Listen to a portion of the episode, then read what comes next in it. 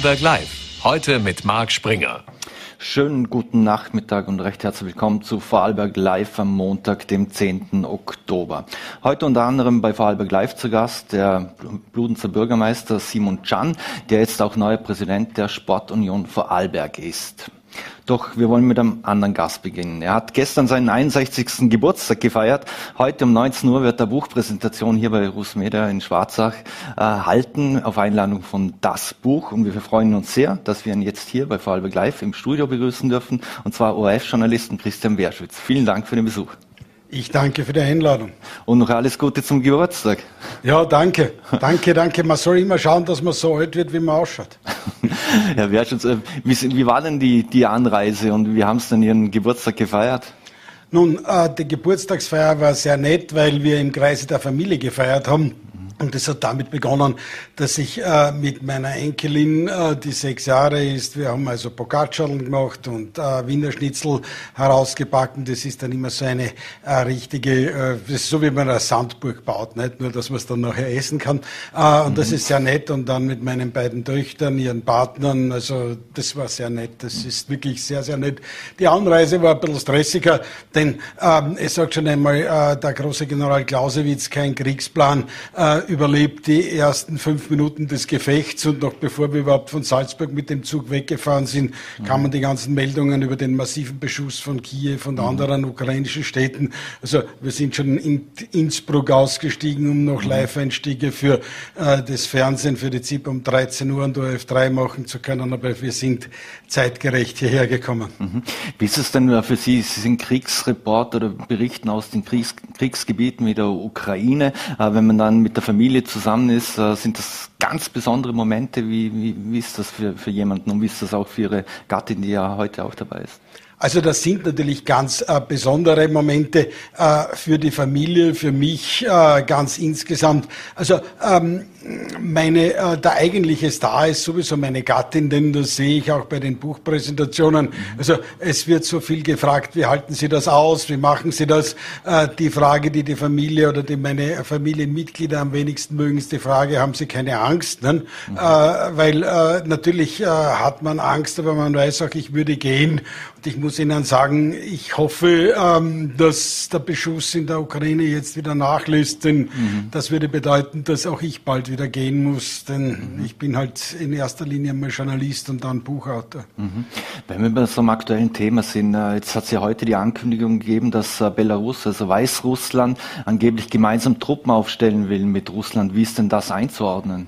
Nun, äh, bereits äh, mit dem Wahlbetrug durch Präsident Lukaschenko vor mehr als einem Jahr war äh, und den westlichen Reaktionen ist Weißrussland völlig unter die Kontrolle äh, Russlands geraten. Äh, diese äh, Aufstellung von gemeinsamen Truppen, gemischten Verbänden hat, kann mehrere Gründe haben. Einerseits die weitere Integration Weißrusslands in den quasi russischen Staatsverband. Auf der anderen Seite derartige gemischte Bataillone oder gemischte gemischte Einheiten haben auch den Sinn, äh, dass man die, die weniger kampfbereit sind, mit denen integriert, die mehr bereit sind zu kämpfen.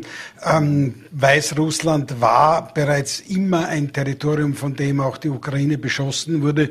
Weißrussland war auch ein Angriffspunkt, äh, von wo man Kiew angegriffen hat vom Norden ob Weißrussland direkt in diese Kämpfe eingreifen wird oder in den Krieg eingreifen wird, das ist ähm, abzuwarten. Ich halte das eher für unwahrscheinlich, mhm. denn aus russischer Sicht ist die Drohung äh, von Weißrussland angegriffen zu werden für die Ukrainer äh, schwieriger, als gäbe es den Angriff.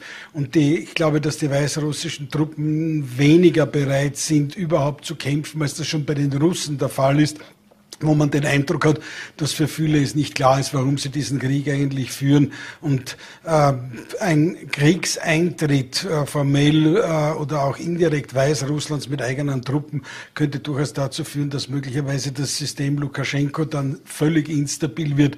Und das kann, daran kann Russland kein Interesse haben. Aber noch einmal, ich sitze weder mit Lukaschenko beim Bier noch mit äh, Wladimir Putin beim Wodka, aber äh, ich halte das für doch eine realistische Einschätzung, ähm, die bisher jedenfalls gehalten hat. Was würde das für die Ukrainer bedeuten, wenn sich da eine neue Front öffnen würde? Äh, für sie jetzt, die beginnen ja Gebiete zurück zu, zu erobern und hätten auf einmal eine neue Front an der weißrussischen Grenze. Also man darf eines nicht vergessen, äh, und das ist ganz entscheidend, äh, die Ukrainer müssen mit dieser Front schon seit Kriegsbeginn rechnen. Das heißt, natürlich sind dort Einheiten stationiert. Und das bedeutet natürlich diese Unsicherheit, äh, dass ich dort keine Truppen abziehen darf. Ob jetzt deswegen Gründe bestehen, dort Truppen verstärkt hinzuschicken, das wird der ukrainische Generalstab be beurteilen müssen. Aber wir haben dort russische Truppen stationiert, wir haben russische Raketeneinheiten stationiert. Also ich glaube, dass sich da im ersten Schritt dort nicht so viel ändert, denn wir dürfen auch nicht vergessen, wir hatten auch Partisanentätigkeiten gegen äh, Infrastruktur Weißrusslands, wie beispielsweise Eisenbahnverbindungen. Also äh, das ist nicht so äh, klar für die Russen, dass sie dort einen stärkeren Verbündnispartner hätten, aber die, Weißru die Ukrainer müssen natürlich damit rechnen, dass von dort Angriff kommt. Mhm. Wie würde denn aus Ihrer Sicht der Westen auf so einen Angriff der Weißrussen auf die Ukraine rea reagieren? Es gibt die Sanktionen gegen Russland, das weiß man, aber Lukaschenko würde sich von äh, Sanktionen wohl nicht zurückhalten lassen. Nun, äh, Weißrussland ist ja auch unter Sanktionen, auch wenn sie nicht so drastisch sind wie jetzt im Falle Russlands. Äh, ich glaube eher, dass ähm, die Signale, die ich sehe, so indirekt, dass Weißrussland sich lieber aus dieser völligen Umklammerung Russlands befreien möchte. Also ich sehe nicht, dass Lukaschenko eine große Motivation hat, äh, in den Krieg einzutreten. Ähm, aber so dramatisch würde sich da auf den ersten Blick einmal für die Weißrussen oder für Weißrussland nichts ändern, weil die sowieso völlig an dem äh, Rockzipfel Russlands hängen. Aber ich glaube nicht, dass äh, noch dazu, wo diese Offensive derzeit nicht so gut läuft oder der Krieg für die, aus russischer Sicht nicht so gut läuft, dass also Lukaschenko ein großes Interesse hat, sich dann noch in ein zusätzliches Abenteuer zu stürzen. Mhm. Pünktlich zum 70. Geburtstag von Wladimir Putin ist er am, am Wochenende über den Äther gelaufen, dass es offensichtlich eine Explosion, ein Feuer äh, auf einer Krimbrücke gegeben hat, der Prestigeprojekt der, der, der Russen. Äh, was weiß man denn darüber bisher?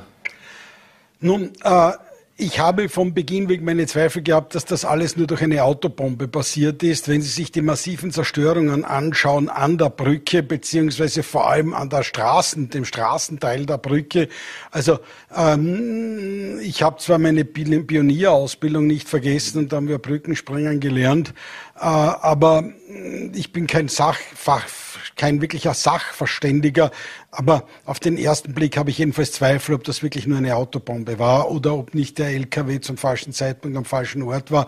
Denken Sie daran, wir hatten die Versenkung des Kreuzers Moskau, wir hatten Angriffe auf äh, Flughäfen auf der Krim, wo es lange gedauert hat, bis irgendjemand dann gesagt hat, wer dort tatsächlich was gemacht hat. Also ich glaube, das wird noch einige Zeit dauern, aber vom Resultat her ist, sind drei Dinge zu bemerken. Erstens, die Krimbrücke war das Prestigeobjekt Putins und Russlands, um zu zeigen, das ist die Annexion, der Anschluss der Krim, wir sind hier gekommen, um zu bleiben. Also eine derartige Beschädigung ist einmal äh, ein Schlag. Zweitens, die Krimbrücke ist entscheidend für, gesamte, für den gesamten Nachschub der russischen Truppen im Süden, wo ja auch die Ukrainer versuchen, die Russen über den Dnepr bei Cherson wieder zurückzutreiben. Und drittens, äh, es ist kein Ruhmesblatt für die russische Luftverteidigung oder für die Luftabwehr, beziehungsweise überhaupt, wenn es tatsächlich ein LKW war, dass ein LKW durch Kontrollen durchkommt, der mit so viel Sprengstoff beladen worden ist. Wir haben ja gesehen, der russische Verteidigungsminister wurde abgelöst, der Generalstabschef. Also äh, insgesamt ist das sicherlich etwas, das den Falken äh, der Kriegsparteien in Russland Auftrieb gegeben hat. Und ich glaube, dass das auch damit zusammenhängt mit dem, was heute passiert ist mit diesem massiven Beschuss. Mhm. Ich habe es gesagt, Sie haben heute die, die Buchpräsentation hier bei uns in Schwarzach. Äh, Christ, mein Journalist lebt zwischen Darth Vader und Jungfrau Maria heißt es. Ähm, wie bleibt denn eigentlich noch die Zeit, um ein Buch zu schreiben, wenn man so, so ständig auf Achse ist? Und Sie haben es gesagt, äh, da schnell ein Live-Einstieg, dort ein Live-Einstieg. Äh, wie, wie schaffen Sie das? Äh, Zeitplanung. Äh, ich war die ersten drei Wochen dieses Jahres auf Reha in Bad Gleichenberg nach 22 Jahren Korrespondententätigkeit da äh, habe ich zwar auch gearbeitet für den ORF, aber ich habe die Zeit genutzt, um viele grundlegende äh, Elemente dieses Buchs zu konzipieren. Und im Grunde verdanke ich es einer Grundidee meiner Gattin, die hat einmal gesagt, leg, du erlebst so viel, leg sowas wie ein Tagebuch an. Und ich habe so eine Art elektronisches Tagebuch, das heißt Splitter. Und ein Großteil, äh, wenn nicht fast alles, was dort drinnen vorkommt in dem Buch, sind Erlebnisse, die ich in 22 Jahren Korrespondententätigkeit Möglichkeit hatte und die dann leichter abzuarbeiten waren als meine analytischen Bücher über die Ukraine und den Balkan. Mhm. Wie ist es denn zu dem Titel gekommen? Mein Journalistenleben, das wird vielen noch, äh, noch einleuchten, aber zwischen Darth Vader und äh, Jungfrau Maria. Das ist da deswegen so, äh, weil das wirklich das Spannungsverhältnis zwischen Ukraine äh, und dem Balkan ausdrückt. 2015 äh, kandidierte bei der ukrainischen Parlamentswahl die Internetpartei der Ukraine, deren Spitzenkandidat war Darth Vader. Jedenfalls der Spitzenkandidat trat in, der, in dem Kostüm von Darth Vader auf. So habe ich ihn auch als Darth Vader interviewt. Und Jungfrau Maria, wir haben einen Beitrag über den Wallfahrtsort Medjugorje gemacht und da war eine dieser Frauen anwesend, die vor etwa 40 Jahren äh, eine Marienerscheinung gehabt haben will. Und wir haben sie gedreht, wie sie wirklich in diese Trance verfällt, ähm, äh, eine Botschaft der Jungfrau Maria erhalten will. Und ein junges Mädchen hat das ähm, aufgeschrieben, was diese Frau gesagt hat. Wir waren unmittelbar dran.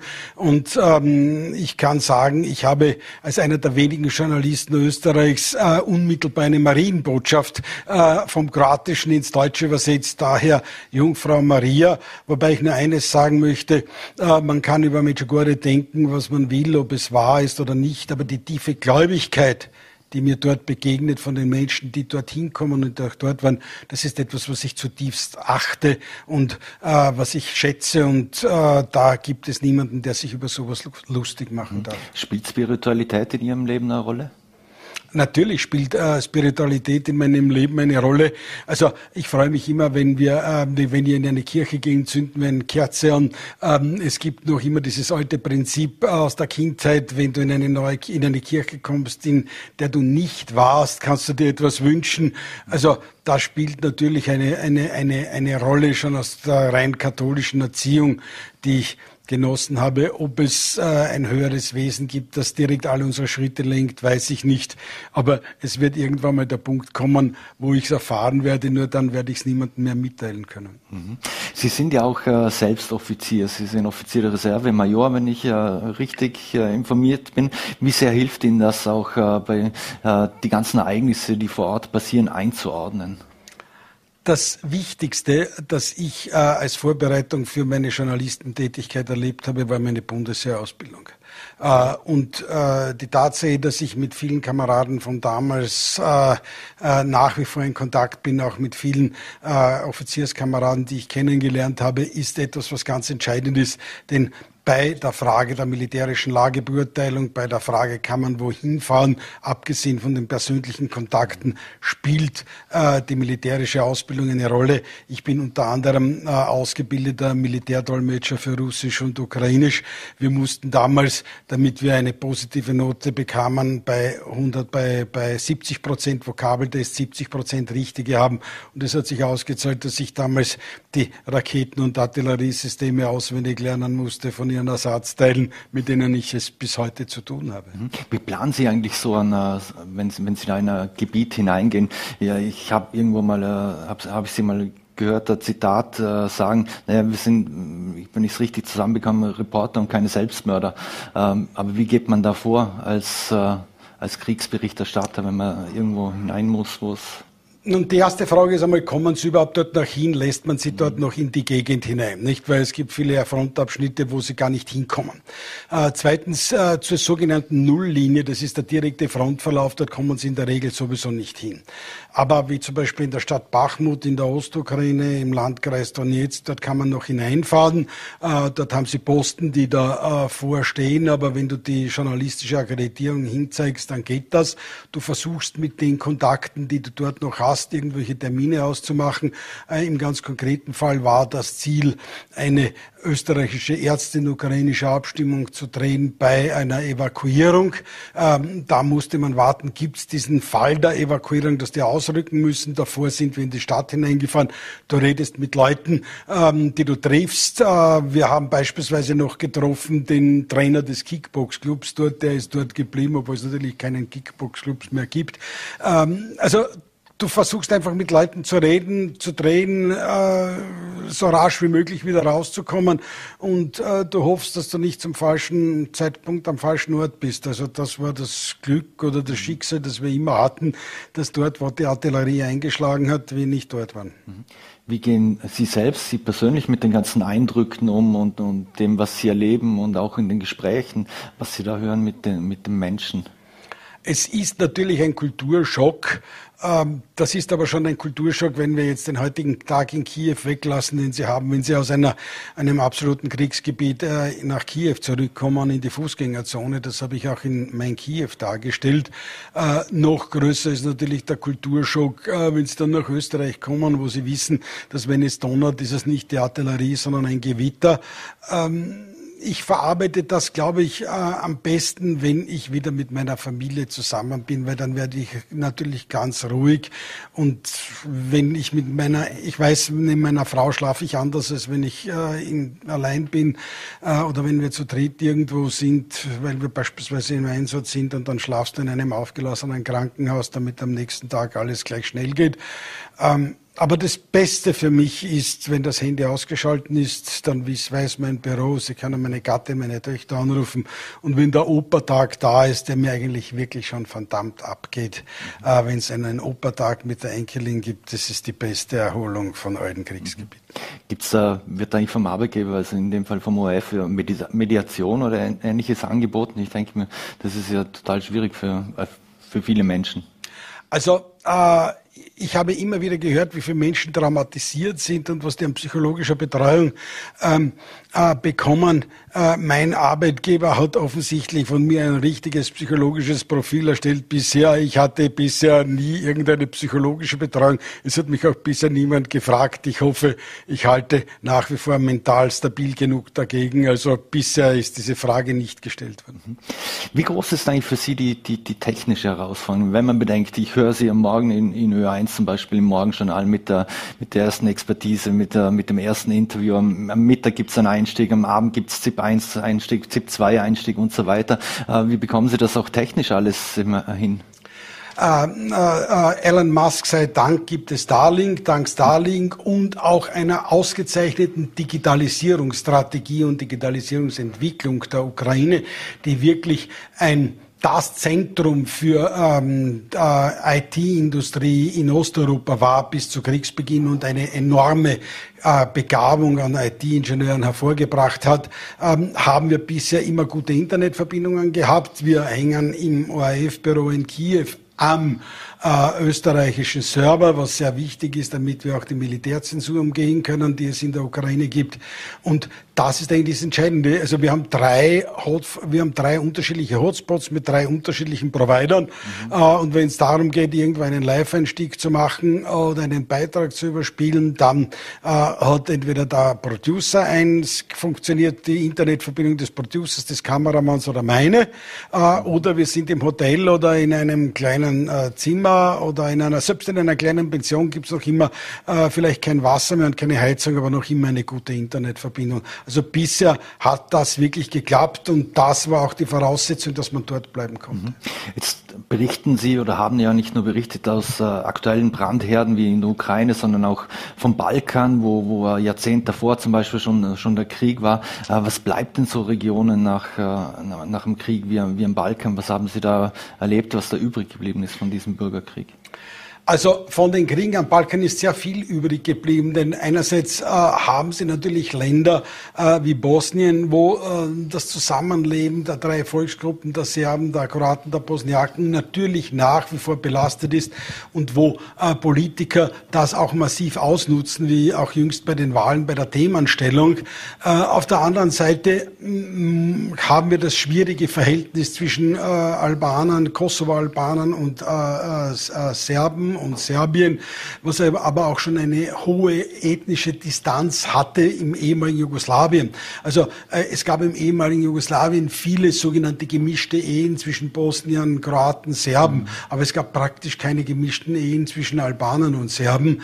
Also das ist natürlich etwas, was noch immer belastend wirkt. Aber Sie dürfen eines nicht vergessen. Es hat 100 Jahre gedauert, bis zum ersten Mal eine deutsche Bundeskanzlerin bei der Siegesparade in Paris zum Ende des Ersten Weltkriegs eingeladen war.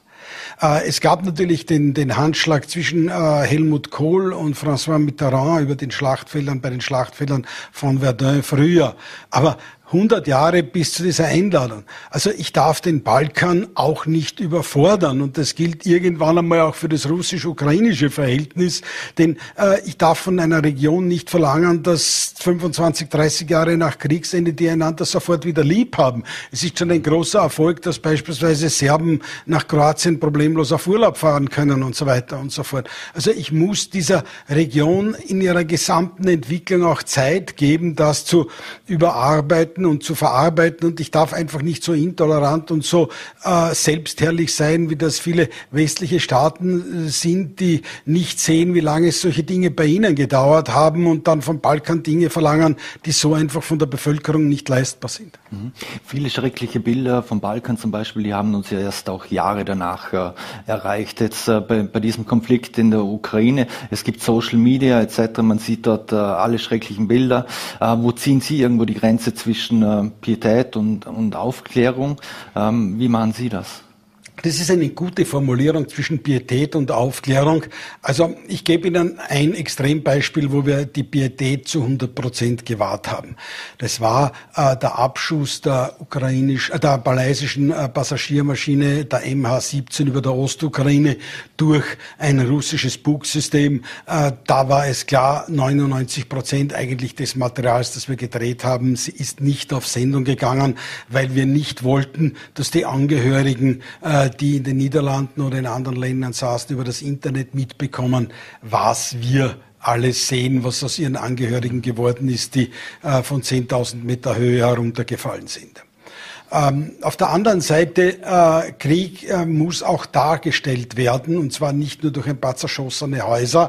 Äh, hier ist es so, äh, dass äh, ich der Meinung bin, wir haben Leichen herzuzeigen, auch bei den Hauptinformationssendungen. Äh, wir werden nie schmerzverzerrte Gesichter oder so irgendwas herzeigen, ähm, aber ich halte es für falsch bei der Exhumierung von Massengräbern oder nach Artilleriebeschuss, wenn äh, die Person dann nicht erkennbar ist, irgendwo, äh, die man herzeigt oder die getötet wurden, ist es nicht auch zu zeigen, was eine derartige ähm, Artilleriegranate oder eine Rakete anrichten kann. Äh, die haben eine Explosionsgeschwindigkeit, äh, wenn man das in Stundenkilometer umrechnet, das ist eine Stunde mehr als wie in Moskau und die haben eine Explosionstemperatur teilweise von 2500 Grad das ist mehr als ein Drittel der Temperatur an der Oberfläche der Sonne. Wenn man sieht, wie derartige Panzerfahrzeuge wie Rost ausschauen, das ist nicht Rost, das ist alles verdampft und von denen, die da drinnen gewesen sind, ist kaum etwas übrig. Da gibt es diese Front und dann gibt es auch noch die andere Front. Das ist ja auch irgendwo ein Propagandakrieg, das Ganze. Wie schwierig ist es auch für Sie, äh, Informationen äh, zu verifizieren und damit umzugehen? Nun, äh, das ist natürlich eine Herausforderung, vor allem weil man in vielen Fällen auch nicht bereit ist oder auch nicht will, dass man das verifiziert. Es geht um die Macht der Bilder und es geht um den ersten Eindruck, den diese Macht der Bilder vermitteln soll. Äh, da ist man oft dann nicht interessiert, ähm, was tatsächlich dann wirklich in welchem Ausmaß passiert ist. Aber erstens einmal, wir haben äh, dem äh, alten römischen Prinzip des römischen Rechts audiator et altera pars zu folgen. Das heißt, man muss auch die andere Seite hören. Zweitens, man muss diese andere Seite darstellen. Und äh, es ist gut, dass uns die deutsche Sprache den Konjunktiv und die indirekte Rede gegeben hat, äh, so dass wir auch hier in der Lage sind, noch immer mit einem gewissen Vorbehalt zu berichten. Und schauen Sie, 20 Jahre lang mussten wir sagen, die mutmaßlichen Kriegsverbrecher Radovan Karadzic und Ratko Mladic, Dafür muss auch im Ukraine-Krieg Zeit sein, denn unabhängig von der Feststellung, dass Russland der Aggressor ist, gibt es eine Ebene darunter, die mich nicht entbindet von der Frage festzustellen, was ist in einem konkreten Fall da oder dort passiert. Also es ist zwar komplexer, aber im Grunde genommen, jeder Lokalreporter weiß, bei einem Autounfall habe ich auch beide Parteien und den Sachverständigen zu hören und möglicherweise Augenzeugen. Das ist natürlich mhm. da leichter als bei einem Krieg, aber vom journalistischen Prinzip muss man nach demselben Grundsatz vorgehen. Mhm. Eine letzte Frage. Hatten Sie schon Todesangst bei Ihren Einsätzen? Ich hatte nie Todesangst, weil Todesangst ist das Falsche. Äh, wenn Sie in einen derartigen Einsatz gehen, äh, dann schalten wir das Handy aus, äh, dann sind wir kaltblütig bis zum geht nicht mehr. Wir versuchen das so rasch wie möglich hinter uns zu bringen ähm, und wir versuchen rauszubekommen. Aber wenn du zur Panik neigst, dann darfst du sowas nicht machen. Und mhm. äh, natürlich hast du dann ein mulmiges Gefühl, wenn rechts, links geschossen wird, oben, unten du den Artilleriebeschuss hörst.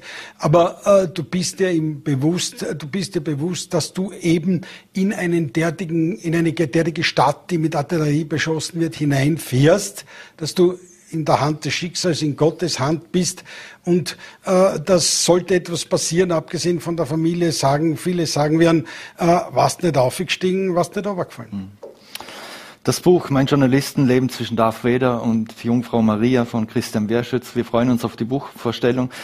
Vielen Dank, dass Sie sich die Zeit genommen haben für Vorarlberg Live und wünschen Ihnen vor allem alles Gute und bleiben Sie gesund. Herzlichen Dank, vielen Dank. Dankeschön. So, meine Damen und Herren, und wir machen jetzt hier im Studio einen fliegenden Wechsel. Simon Chan ist nicht nur der Bürgermeister von Bludenz, sondern neuerdings auch Präsident der Sportunion Vorarlberg. Und wie er dazu gekommen ist und was es damit aus sich hat, äh, darüber wollen wir jetzt mit ihm sprechen und ich darf ihn recht herzlich hier begrüßen. Hallo Marc, vielen Dank für die Einladung. Herr Chan, neuer Präsident äh, der Sportunion Vorarlberg. Wie ist es denn dazu gekommen? Eigentlich sehr gute Frage, die ich so direkt gar nicht auf die Schnelle beantworten kann. Ich glaube, es war im Frühjahr, wo dann die Sportunion Vorarlberg mal bei mir war im Büro, mal um den Verband vorzustellen. Und wir waren da Mittagessen und dann irgendwie habe ich schon gemerkt, okay, ähm, der Werner Müller, also mein Vorgänger, ist schon seit vielen Jahren dabei, ist gesundheitlich etwas angeschlagen und man ist auf der Suche nach einem neuen Präsidenten. Und dann war im Mittagessen eigentlich schon ziemlich gleich mal klar, okay, ich glaube, da geht es nicht nur um, um, ein Vorstellen der Sportunion, sondern da geht es um etwas mehr. Hab dann aber natürlich nicht gleich äh, die Karten völlig offen auf den Tisch gelegt, habe mir das lange überlegt, mit mehreren Gesprächen, auch direkt mit dem Werner, mit dem ehemaligen Präsidenten. Und am Ende des Tages äh, war es mir dann aber doch irgendwie bewusst, doch, es ist eine Chance, gerade für mich als junger Bürgermeister, als sportlich aktiver Bürgermeister, sprich auch auf meiner Agenda in der Stadt, ist Sport mhm. immer sehr, sehr wichtiges Ding, Sport und Gesundheit. Und äh, deshalb war nachher die Entscheidung eigentlich ja, ich mache es. Und ich habe bei meiner Antrittsrede mhm. auch gesagt, Werner, ich glaube, du hast es mit den Simons, der Werner war ja auch Bürgermeister in Klaus, hat einen jungen Nachfolger im Bürgermeisteramt gefunden, das war auch ein Simon. Und jetzt bin ich quasi äh, der neue Präsident, auch sehr jung bei der Sportunion. Das freut mich sehr. Die Sportunion, äh, wie kann man sich das denn vorstellen? Um was für Vereine, Sportler kümmert die sich denn?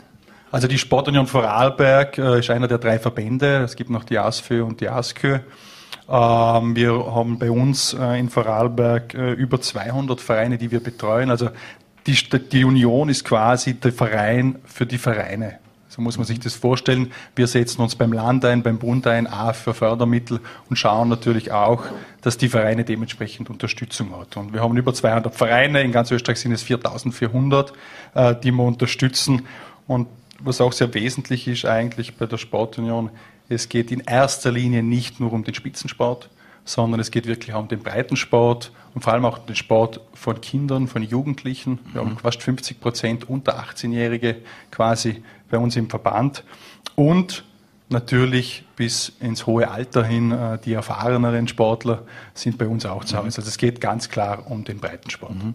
Jetzt, äh, wenn man äh, ÖVP-Bürgermeister und Vereine hört oder ÖVP und Vereine, da hat es ja nicht immer die besten Schlagzeilen in der Vergangenheit äh, gegeben. Hat, äh, ist da irgendwas Parteipolitisches auch dahinter oder ist es äh, total äh, parteilos oder über Also für mich persönlich natürlich überhaupt nicht. Für mich war es wichtig, dass die Sportunion Vorarlberg, ein bestehender mhm. Verband, ein neuer Präsident hat und ich will mich da sehr einsetzen. Mhm ob da jetzt eine Partei, also ich mache also das nicht als ÖVPler. Also keine Nein, Vorfeldorganisation der Ich mache das nicht als ÖVPler oder als Bürgermeister, sondern ich mache es wirklich als Präsident. Ist ein Ehrenamt, also es mhm. gibt auch dementsprechend äh, äh, keine Abgeltungen etc. Und das ist, glaube ich, gerade in Zeiten wie diesen sehr, sehr wichtig, dieses Ehrenamt. Wir werden sicher eh noch äh, genauer darüber sprechen, aber das war auch ein bisschen die Motivation von mir persönlich, ähm, mit dieser ehrenamtlichen Tätigkeit auch nochmal zu zeigen, liebe Leute, ähm, macht's das. Also es macht auch Freude, ehrenamtlich tätig zu sein. Wir haben in den letzten zwei Jahren unglaubliche Herausforderungen gehabt, mhm. äh, im Vereinswesen Ehrenamtliche zu finden, ob das im Sicherheitsbereich ist oder in Sportvereinen. Man, ich glaube, wir haben schon mhm. öfters auch in dieser Runde diskutiert. Äh, und das war für mich auch sehr, sehr wichtig, da noch einmal, wenn es geht, ein Zeichen zu setzen. Und ich Mhm. hoffe, dass es gelingt. Mhm. Die Vereine, Sie haben es gesagt, die hatten es nicht leicht die letzten zweieinhalb Jahre. Wir hatten Corona, äh, jetzt haben wir Inflation und Teuerung. Äh, wie sehr trifft denn das Vereine? Ja, ich glaube, das kann man sich äh, sehr gut mal ein bisschen vorstellen, wenn man weiß, okay, die Vereine, wo trainieren die gerade jetzt in den Wintermonaten, wo sind die untergebracht, haben die eigene Sporthallen, haben die eigene Unterkünfte, eigene Trainingsstätten, wo beleuchtet werden müssen. Nehmen wir am Fußballplatz, da ist mhm. im Winter um vier dunkel, Flutlichtanlagen, nehmen wir mal äh, Hallen, Hallen müssen geheizt werden, da gibt es auch Stromkosten. Bei mir in der Stadt Bludenz ist es so, dass die, die Hallen alle im Besitz der Stadt Bludenz sind, einmal größtenteils. Mhm. Äh, und wir dann natürlich äh, versuchen werden, nicht mit, mit, äh, mit Preiserhöhungen hineinzufahren, was die Vereine trifft. Oder für mich als Präsident der Sportunion ist da ganz entscheidend, die Vereine, die eigene Sportstätten haben, die eigene äh, Mieten bezahlen müssen oder Energiekosten bezahlen müssen, dementsprechend zu stützen und das mhm. auch finanziell. Und das mhm. nicht nur sagen, ja, schauen wir mal, sondern da muss was kommen, weil sonst mhm. wird es viele Vereine dann wahrscheinlich nicht mehr geben. Mhm. Nachhaltigkeit ist natürlich ein, ein, ein Riesenthema. Äh, sehen Sie da auch schon Bewegung in den Vereinen, vielleicht auch in Ihrer eigenen Gemeinde äh, statt, wo, wo Vereine bemüht sind, äh, nachhaltig äh, etwas auf die Beine zu stellen? Also wir haben als Sportunion auch, also auch vor meiner Zeit, wie gesagt, ich habe das Amt jetzt seit gut zwei Wochen. Ich versuche mich dann mhm. einzuleben, das Team kennenzulernen, weiter kennenzulernen, die Vereine kennenzulernen, besuchen, wo drückt der Schuh. Äh, und die Sportunion hat die Green Sport Union äh, dementsprechend schon in die Wege geleitet. Das wurde vor wenigen Wochen auch vorgestellt aus Wien. Äh, und das ist schon Umfrage gemacht worden bei den Vereinen, ob die Vereine selber schon nachhaltig tätig sind. Und das war eigentlich sehr, sehr erfreulich, dass über 50 Prozent sagen, ja, wir machen schon ganz, ganz viel in diesem Bereich. Klingt oft sehr banal und einfach, aber da reden wir alleine von Licht ein- und ausschalten, von Kaltwasser nutzen, von Hallen nicht dementsprechend in die Höhe heizen, wenn man mhm. E-Sport macht, spricht sich dann eh wieder Körper körperlich betätigt und somit eigene Hitze quasi äh, erzeugt. Und das sind nur, äh, nur ein paar Kleinigkeiten, das versuchen wir natürlich in den Gemeinden auch. Wir haben vor wenigen Wochen äh, Energiesparmaßnahmen auch vorgestellt, gemeinsam mit dem Gemeindeverband und auch mit dem Land Vorarlberg. Wir reden von 19 Grad im Büro. Mhm. Äh, und das ist bei weitem nicht lustig. Jeder, der mich kennt, weiß, ich bin eher einer, der es warm hat. Und bei 19 Grad zu arbeiten ist natürlich nicht unbedingt das Idealste. Aber wir haben eine klare Vorbildfunktion, A als Gemeinde, als Amt und B natürlich auch für die Sportunion. Und da bin ich eigentlich sehr, sehr froh, dass die Vereine selber so sind und selber sagen, ja, auch wir können einen Teil dazu beitragen und das gelingt uns, denke ich und hoffe ich, sehr, sehr gut. Mhm. Wie machen Sie das, wenn ich jetzt an Bludenz denke und, äh, Sie haben eine Rodelbahn dort? Ähm, wie wird äh, mit dem Thema umgegangen im kommenden Jahr? Ausgezeichnet, ausgezeichnete Frage. Der, die Rodelbahn in Bludenz ähm, ist äh, im Besitz des Rodelverbandes und äh, ganz konkrete Maßnahmen sind mir noch gar nicht bekannt. Wir sind in Austausch und werden da dranbleiben. Wir haben bei uns natürlich äh, genauso ein Hallenbad, äh, mhm. wo wir aber Gott sei Dank, und das ist vielleicht etwas, was ich herausheben möchte, ähm, das Hallenbad wird äh, dankenderweise, und da waren wir schon seit vielen Jahren eigentlich auch gut dabei und nachhaltig im Sinn, also auch als C5-Gemeinde und haben gemeinsam mit der Firma Getzner die Nahwärme organisiert. Sprich, das Hallenbad wird mit der Nahwärme geheizt eigene Tochterfirma. Wir haben eine PV-Anlage auf dem Dach. Und ich glaube, ich habe es auch in dieser Runde schon öfters erwähnt, äh, E5-Gemeinde, bin ein junger Bürgermeister, ist unglaublich wichtig, auch nachhaltig zu denken, was ist in 20, 30, 40 Jahren. Und das ist mit den Schritten, die wir jetzt schon gesetzt haben, also wir haben gerade in diesem Sommer eine neue äh, PV-Anlage auf das Dach der Remise gesetzt, wir werden das auch beim Bauhof weiterhin tun, haben im nächsten Jahr äh, da auch schon wieder Budget vorgesehen. Äh, und ich glaube, das ist absolut ähm, am Kern der Zeit und in Zeiten wie diesen doppelt, dreifach, das sehen wir auch an den mhm. Kosten, da weiter Einsatz zu zeigen. Mhm. Sie haben es gesagt, 19 äh, Grad die Büros in, in, in Bludenz. Äh, wie sieht es aus äh, mit, mit den Lichtern, auch im, im Hinblick auf Weihnachten? Jetzt sind Sie ja auch im Vorstand des Gemeindeverbandes Vorarlberger. Ähm, wie werden Sie in Bludenz damit umgehen und was sind die Planungen des Gemeindeverbands? Ähm, es wurde eh, glaube ich, vor zwei, drei Wochen äh, dementsprechend auch vorgestellt vom Gemeindeverband gemeinsam mit dem Land Vorarlberg zusammen. Und kurz davor war auch bei uns die Vorstandssitzung im Gemeindeverband, wo sehr gut, sehr sachlich diskutiert wird unter der Präsidentschaft auch von äh, Bürgermeisterin aus Dornbirn, Andrea Kaufmann, die das sehr, sehr gut organisiert. Und da muss ich ja Lob aussprechen an den ganzen Vorstand, sprich auch an alle Bürgermeister, die dort dabei sind. Also angefangen von Bregenz äh, über Hohenems, von Feldkirch bis nach Bluden. Sie nehmen jetzt nochmal die Städte, aber ich, ich meine da alle, die in diesem Vorstand auch dabei sind. Da war gleich mal klar, äh, äh, liebe, liebe Amtsinhaber, wir müssen schauen, dass wir hier gemeinsam an einem Strang ziehen. Nicht, dass äh, der Bludenzer hat die Beleuchtung länger an und der Verkehr weniger und somit hat er vielleicht noch Wettbewerbsvorteile.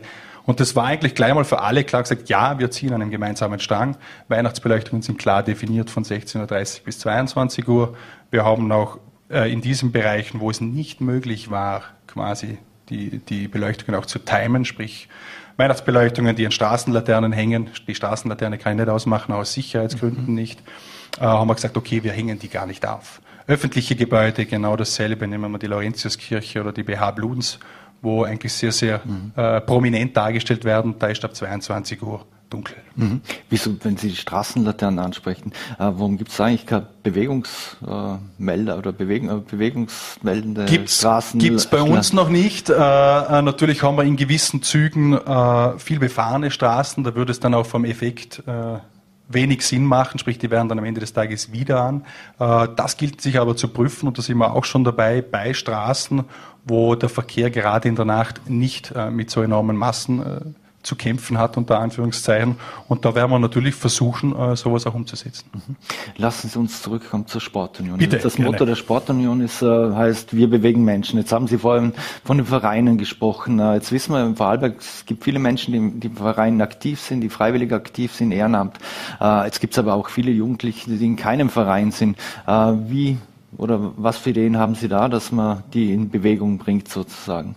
Also ich glaube, momentan ist es auch äh, dementsprechend entscheidend, den jungen Leuten äh, das grundsätzlich näher zu bringen. Und ich glaube, und das, da haben wir über die Sportunion die guten Möglichkeiten, auch mit neuen Coaches, wir haben neuen Coaches bei uns, die auch ganz speziell äh, das Maskottchen, das habe ich jetzt leider heute nicht dabei, werde ich das nächste Mal mitbringen, der Ugochi. Der Ugochi ist quasi mhm. ein bisschen das Symbol der Bewegung und, und des Kindersports. Und ich glaube, wir müssen, und das sage ich immer wieder in allen Bereichen, auch im Politikbereich, da haben wir momentan auch nicht die beste Stimmung, äh, dass wir junge Leute nur so motivieren, wenn wir mit ihnen beziehungsweise ihnen auch die Vereine näher bringen. Also ich glaube, die Zeiten sind vorbei, wo, wo wir auf dem Arbeitsmarkt, wo man einfach gesagt hat, ja okay, das ist ein cooler Verein, da gehe ich hin. Ich glaube, die Vereine müssen viel aktiver auch auf das Zielpublikum mhm. hingehen. Und da müssen wir unterstützen als Sportunion, müssen wir den Vereinen anbieten, ja, äh, wir gehen in Schulen, wir gehen äh, zu den Kindern und Jugendlichen, zeigen ihnen die verschiedensten Sportarten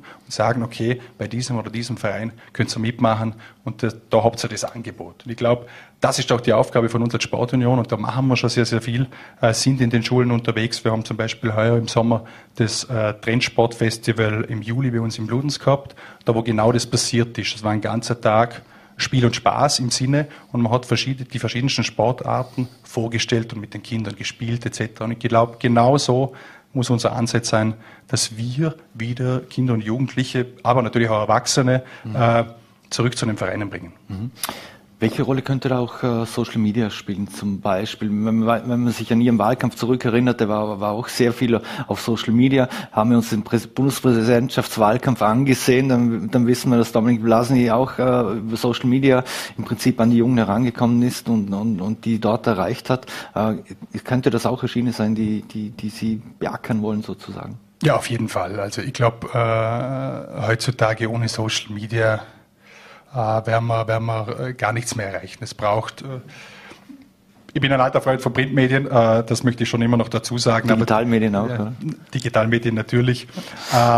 Und, und Social Media ist natürlich ein absolutes Muss. Aber da sind wir mit Instagram und Facebook schon eher wieder äh, auf der älteren Schiene unterwegs. Also da müssen wir noch tiefer rein wahrscheinlich, ob es mit TikTok ist oder, oder, oder Snapchat. Aber da ist mhm. natürlich immer die Frage, wie erreiche ich die Leute, motiviere ich sie dann auch wirklich zum Verein zu gehen oder, oder ist es mhm. einfach nur lustig oder macht Spaß.